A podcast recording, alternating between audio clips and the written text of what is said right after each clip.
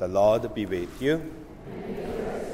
A reading from the Holy Gospel according to Luke. Mary set out and then traveled to the hill country in haste to a town of Judah, where she entered the house of Zechariah and greeted Elizabeth. When Elizabeth heard Mary's greeting, the infant leaped in her womb, and Elizabeth, filled with the Holy Spirit, cried out in a loud voice and said, Blessed are you among women, and blessed is the fruit of your womb. And how does this happen to me, that the mother of my Lord should come to me? For at the moment the sound of your greeting reached my ears, the infant in my womb leaped for joy. Blessed are you who believe that what was spoken to you by the Lord would be fulfilled. The Gospel of the Lord.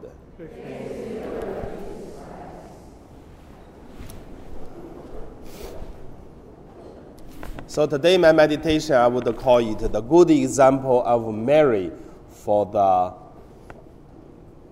Advent season. The first, let us look at the good, good example of Mary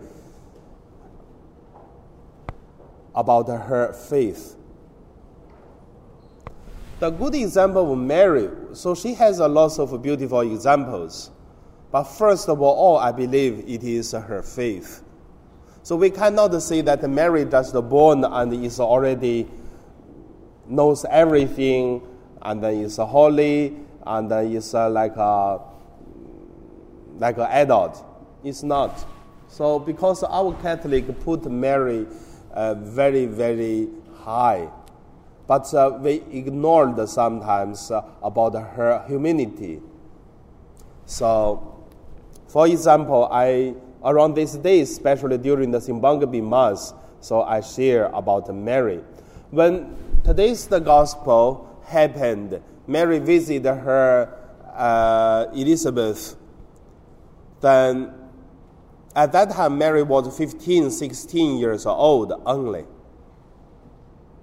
So she got pregnant. So today we say, wow, very good, so that Jesus will be born soon but also we have to look at the humanity of uh, Mary. 15, 16. What did you do when you are 15, 16? So, suddenly one day you found you're pregnant. What would you feel? You're very happy, tell your father, Father, I got pregnant. or one of us sitting at here, 15, 16 years old, going to tell Father Joseph, Father Joseph, I got pregnant by Holy Spirit. What would I say? How about if you go to the bishop to tell bishop, I got pregnant by the Holy Spirit? So at Mary, I believe she has her challenge of believing these things. But the fact is, when the angel came to tell Mary, and Mary believed. Because in the Bible, what we just heard from the, uh, the words Mary heard from angel. And Mary said, Behold, I am the handmaid of the Lord. May it be done to me according to your word. So from this we know Mary really believed. Because this believed and then trust in God, have faith in God, and then she has uh, such uh, peace and joy. Of course, after she struggled at the beginning. So that is the beautiful example of Mary as the first. The second beautiful example of Mary, I believe, is love. Why we say love? Because when angel tell Mary that Elizabeth also got pregnant, but as old age, so Mary can be say, okay, good news. Um, I'm happy for her also. And that's it, can be done in this way. But the Mary will travel from uh, Nazareth all the way to go to Jerusalem because uh, Elizabeth's house is next to Jerusalem. So it takes uh, quite a long time for travel. And we can see from this, Mary has a kind of love and also did the action according to the way she think that should love others. And not only that, but Mary will stay with Elizabeth for three months, uh, taking care of the old lady. So I believe that is uh, the love of uh, Mary, a good example. Many times we have love also. We love another, we want to help another, but with uh, good wishes. But uh, when we put into practice, make our finger move, and sometimes we don't. So that's the second point. And third point, I believe the good example of Mary for today's gospel is about uh, evangelization or doing, doing mission. Tomorrow, I believe some of our parish uh, groups are going to do caroling. And what does mean caroling? It is uh, to tell the people the good news about Jesus is born, and uh, you have to know it because we know. That is caroling we do. We sing songs and then sometimes we even read some uh, scriptures and then make uh, quite a good uh, a feeling of God's uh, presence in our life again this time. So that is uh, good news. When Mary have received this pregnancy of Jesus by the Holy Spirit, she got the good news. And then she immediately went to Elizabeth, that action, it is also to bring the good news to others. So that is mission, that's evangelization. Two years ago, no, not two years ago, actually four years ago, I composed a song. It's called The Courage of Love.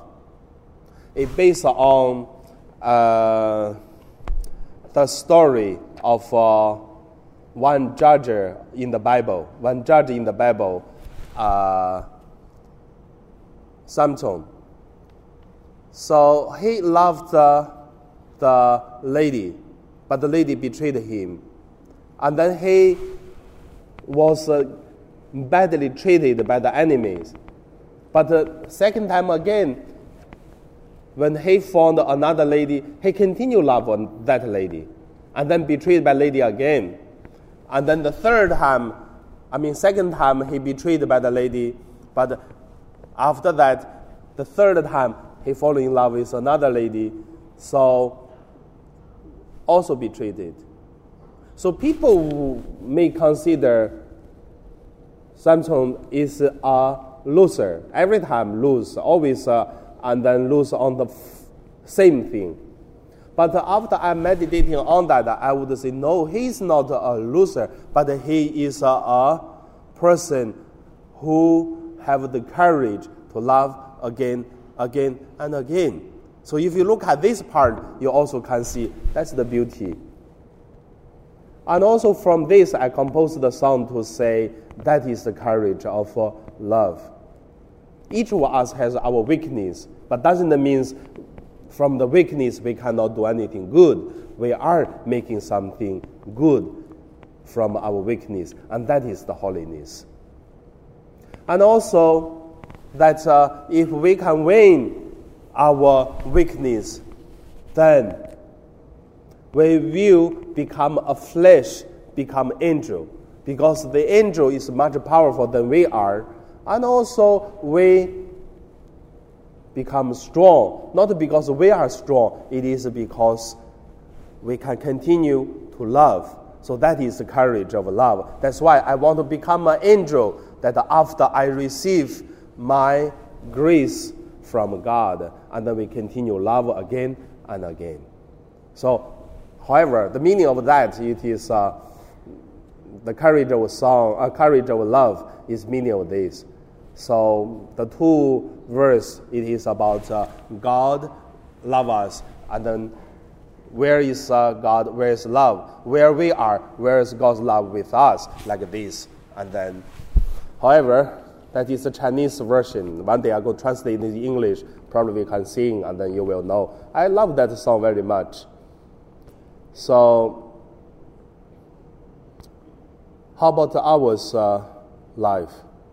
Could we learn the three things from Mary?